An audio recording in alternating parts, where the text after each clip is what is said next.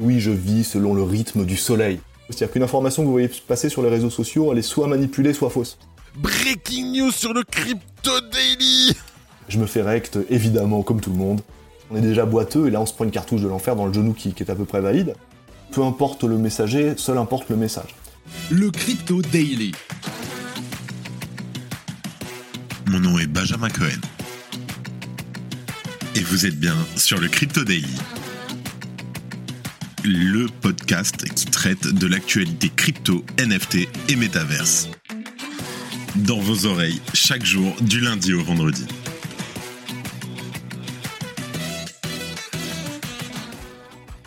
Oui, on a reçu le graunosaure de l'écosystème, Helmut Banner, qui était là depuis très très longtemps, le rédacteur en chef du journal du coin, sur le podcast pour une interview exclusive. Elle est très longue l'interview, mais il y a beaucoup de choses à apprendre. Je te conseille d'aller l'écouter très très vite. Salut, j'espère que tu vas bien et que tu as passé un bon week-end. On se retrouve tout de suite pour ton résumé de l'actualité crypto sur le Crypto Daily. Mais avant ça, tu veux être au courant des dernières news du Web3 Inscris-toi à notre newsletter, le Crypto Daily. En seulement deux minutes et gratuitement, tu seras la personne la mieux informée chaque jour avec près de 4000 personnes déjà abonnées. Inscris-toi sur lecryptodaily.fr. Allez, let's go, on commence. Après un deuxième incident rencontré dans la validation des blocs vendredi soir, une mise à jour a été déployée sur deux logiciels de la couche de consensus d'Ethereum. On précise que du côté des utilisateurs de la blockchain, ceux-ci ont pu continuer à effectuer leurs transactions sans interruption. On décrypte ce qu'il s'est passé. En deuxième news, vendredi soir, Binance a annoncé qu'elle arrêtait ses opérations au Canada en raison des nouvelles normes en matière de régulation devenues trop strictes. Après les États-Unis, il semble que cet autre pays d'Amérique du Nord fait fuir les acteurs de l'écosystème des cryptos. Et on termine avec un petit état des lieux de la blockchain SUI qui a été déployée il y a maintenant près de 15 jours. Qu'en est-il? On va parler du nombre de transactions, du nombre d'adresses, on va faire un bilan sur le staking, on fait un état des lieux complet de la blockchain SUI. Mais avant tout ça, et comme d'habitude, le coin du marché. Here comes the money. Here we go. Très rapidement. On est sur du 24 heures vert. Ça fait longtemps. La semaine dernière a quand même été particulièrement rouge. On est sur une augmentation du market cap de 2% à 1,15 trilliard de dollars. Un bitcoin en hausse de 2% pareil à 27 400 dollars. L'Ether en hausse de 1,5% à 1830 dollars. Le BNB plus 1%. Le XRP il n'a pas bougé. Le Cardano plus 1,5%. Pareil pour le Dogecoin et le Solana à 21,4 dollars. Le Polygon 2,3% d'augmentation à 0,87 centimes. Mention honorable à la crypto SUI qui augmente de 8% en 24 heures à 1,22 dollars. Allez, let's go, on passe aux news. Et on commence par Ethereum qui a subi de nouveaux retards dans la validation des blocs ce week-end. Je t'explique. Alors, vendredi soir, la blockchain Ethereum a subi un deuxième incident de type fuite d'inactivité avant de revenir à la normale. Le problème est le même que celui rencontré jeudi soir que nous avions expliqué plus en détail, à savoir que des blocs ne se finalisaient pas.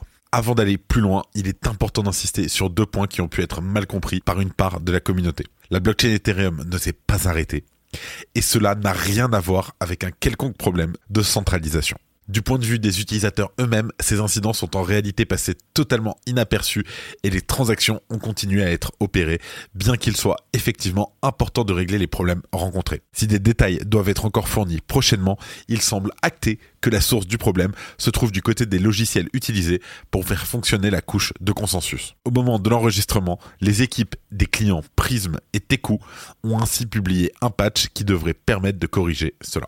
On enregistre cet épisode, il est midi et demi et nous sommes le 15 mai 2023. Bien que la raison de cette fuite d'inactivité soit un peu technique, on va tenter de l'expliquer simplement. Avant les correctifs, les validateurs avaient reçu des attestations pour les époques antérieures à l'époque en cours. Sur Ethereum, une époque correspond à 32 blocs. Donc tous les 32 blocs, c'est une époque qui s'achève.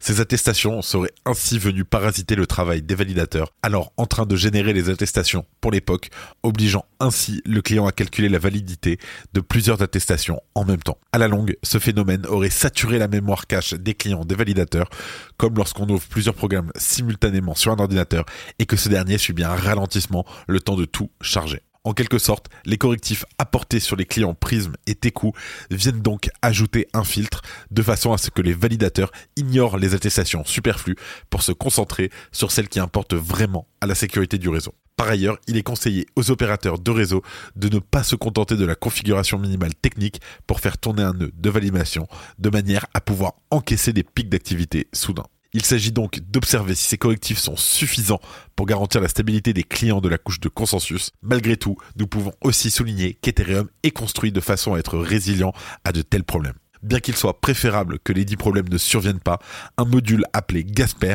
est capable de s'activer pour faire office de route secours en cas de fuite d'inactivité prolongée, permettant alors à la blockchain de continuer à fonctionner. Si tu aimes le daily, une note et un commentaire nous aident énormément. Aussi, si tu ne veux rien rater de l'actualité, abonne-toi. En deuxième news, on parle de Binance qui quitte le Canada à cause d'une régulation trop restrictive des cryptos. Je t'explique. Alors, c'est à croire que les crypto-monnaies n'ont plus leur place en Amérique du Nord. Après DYDX le mois dernier et Paxos, Binance a annoncé vendredi soir se retirer du marché canadien. La raison se trouve dans la nouvelle réglementation en vigueur dans le pays qui impose bien trop de contraintes à la plateforme pour qu'il soit pertinent pour elle de continuer à y opérer. Malgré un marché local relativement petit, Binance évoque tout de même une valeur sentimentale compte tenu de la nationalité de son fondateur. Ainsi, la plateforme a tenté de retarder cette mesure, mais estime que cette issue est inévitable. Malheureusement, de nouvelles directions concernant les stablecoins et les limites des investisseurs fournis aux échanges cryptographiques rendent le marché canadien plus tenable pour Binance pour le moment. Nous avons reporté cette décision aussi longtemps que nous le pouvions afin d'explorer d'autres moyens raisonnables de protéger nos utilisateurs canadiens, mais il est devenu évident qu'il n'y en a pas. Alors, les utilisateurs concernés recevront un email leur indiquant la marche à suivre. Binance se dit convaincu de revenir un jour au Canada et que même si elle n'est pas d'accord avec la réglementation actuelle, elle continue de dialoguer avec le régulateur. Alors bon, tout ça, c'est normal, ça vient des, des faillites de 2022. Pour rappel, en février dernier, le Canada a vu l'entrée en vigueur d'une nouvelle réglementation sur les actifs numériques.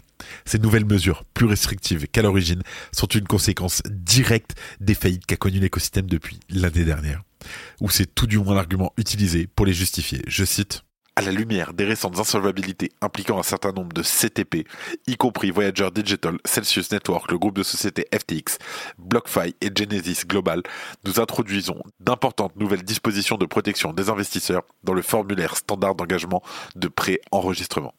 Alors comme l'indiquent ces règles, il ne s'agit pas seulement pour les plateformes non enregistrées de ne pas adresser les utilisateurs canadiens, elles doivent également prendre les mesures appropriées pour identifier et se séparer des utilisateurs au Canada. Parmi les obligations pour la plateforme enregistrée, celles-ci doivent engager des dépositaires tiers afin de sous-traiter la garde d'au moins 80% des actifs des clients. Et si ce dépositaire n'est pas régulé au Canada, il devra alors avoir obtenu l'accord du régulateur du pays pour être engagé. Tous les actifs considérés comme des titres financiers sont également prohibés, impliquant des enquêtes strictes pour définir ce qui relève de ce statut ou non. Par défaut, les stablecoins sont considérés comme des titres, mais une exception est faite à condition que des règles bien définies soient respectées, aussi bien de la part de la plateforme que de l'émetteur de stablecoin. Et si le Canada fait moins parler de lui que les États-Unis, il semble malgré tout que sa régulation soit au moins aussi difficile à gérer pour les acteurs de l'écosystème crypto qui quittent en masse le navire. Quel beau pays que le Canada, quel dommage. Merci d'écouter le Crypto Daily. Et pour terminer, on fait un état des lieux de la blockchain SUI deux semaines après le lancement. Le 3 mai dernier, la blockchain SUI a vu officiellement l'ouverture de son mainnet.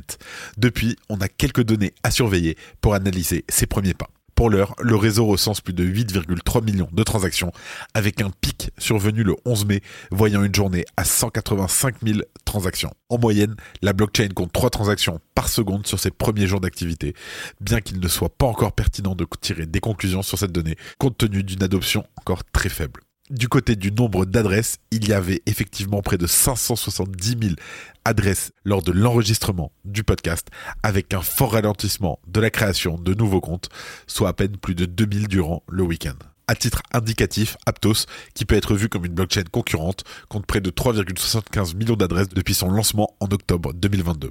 En outre, ce sont plus de 565 000 NFT et 1247 tokens qui ont été créés sur le réseau pour l'instant. Concernant le SUI, la crypto-monnaie principale du réseau, celle-ci s'échange à 1,22 dollars pour une capitalisation de plus de 645 millions de dollars, lui valant la 73e place du classement. Il y a toutefois une incohérence à noter dans la valorisation de l'actif.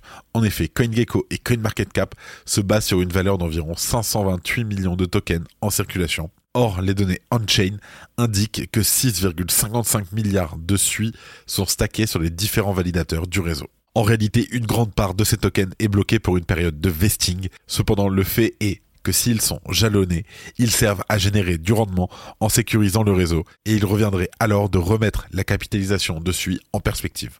En tenant compte de ce paramètre, cela donnerait près de 8 milliards de dollars de capitalisation, soit une douzième place dans le classement des crypto-monnaies, ce qui semble largement surévalué pour un écosystème aussi jeune.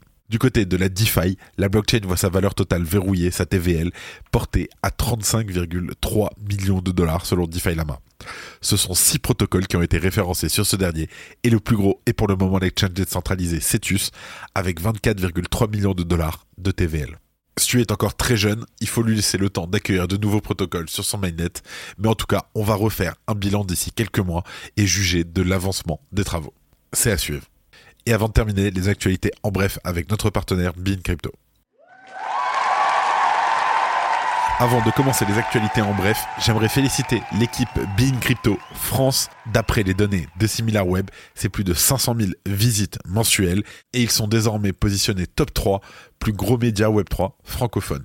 Bravo à eux et très content d'être partenaire avec Bean Crypto. Le market maker Jump Trading est actuellement poursuivi pour avoir présumément manipulé le prix du stablecoin UST avant son effondrement spectaculaire. L'équipe d'application de la loi sur les cryptos du département de la justice des États-Unis intensifie sa lutte contre les hackers de la DeFi suite à une augmentation de l'activité illicite dans le domaine des cryptos au cours des quatre dernières années. Tether a récemment publié son premier rapport trimestriel de 2023 dévoilant des réserves records de 2,44 milliards en surplus. Réalisé par BDO Italia, le rapport montre que la majorité des réserves de Tether sont en espèces, en équivalent de trésorerie ou en dépôt à court terme. Tether a également révélé détenir 1,5 milliard de dollars en Bitcoin et 3,4 milliards de dollars en or. Paolo Ardoino, le CTO de Tether, affirme que ces publications visent à augmenter la transparence de la société. Un responsable de la Maison Blanche a révélé que la Corée du Nord finance environ la moitié de ses essais de missiles par le biais de vols de crypto et de cyberattaques. Une récente étude de Goldman Sachs relève que 32% des gestionnaires des grandes fortunes dans le monde sont exposés aux crypto, aux NFT ou à la DeFi et que 26% ont explicitement investi dedans. L'intérêt pour le secteur a sensiblement augmenté, passant de 16% en 2021 à 26% en 2023 la SEC cherche à réviser sa sanction de 22 millions de dollars contre la plateforme de contenu décentralisé LBRY, reconnaissant qu'il est peu probable qu'elle puisse fournir les fonds nécessaires pour la payer. Au lieu de demander 22 millions de dollars originaux, la SEC a demandé au tribunal d'imposer une amende de 100 000 dollars. Sam Altman, fondateur d'OpenAI, aurait sécurisé un financement de 100 millions de dollars pour WorldCoin, un projet visant à créer une crypto distribuée globalement. La startup avait bénéficié d'un tour de financement de série A dirigé par A16Z avec des investisseurs incluant le Digital Currency Group, Coinbase Venture, Sam Bankman-Fried ou encore le cofondateur de LinkedIn, Reid Hoffman. La banque de réserve du Zimbabwe a vendu des tokens adossés à l'or pour une valeur de 14 milliards de ZWL, soit environ 39 millions de dollars malgré un investissement du FMI. Depuis le lancement de ZK Sync Era en mars, ce dernier ne cesse de conquérir de nouveaux utilisateurs. Le Layer 2 dépasse son concurrent principal développé par Polygon en termes de TVL. Le nombre d'adresses de portefeuille Bitcoin détenant au moins un BTC entier a dépassé le million. C'est la fin de ce résumé de l'actualité du jour sur le Crypto Daily. Évidemment, pensez à vous abonner pour ne pas rater le suivant, quelle que soit d'ailleurs l'application que vous utilisez pour m'écouter. Rendez-vous aussi sur Twitter et LinkedIn pour d'autres contenus d'actualité exclusifs. Je crois que j'ai tout dit, faites attention à vous, et moi je vous dis à demain. C'était Benjamin pour le Crypto Daily. Merci et à très vite.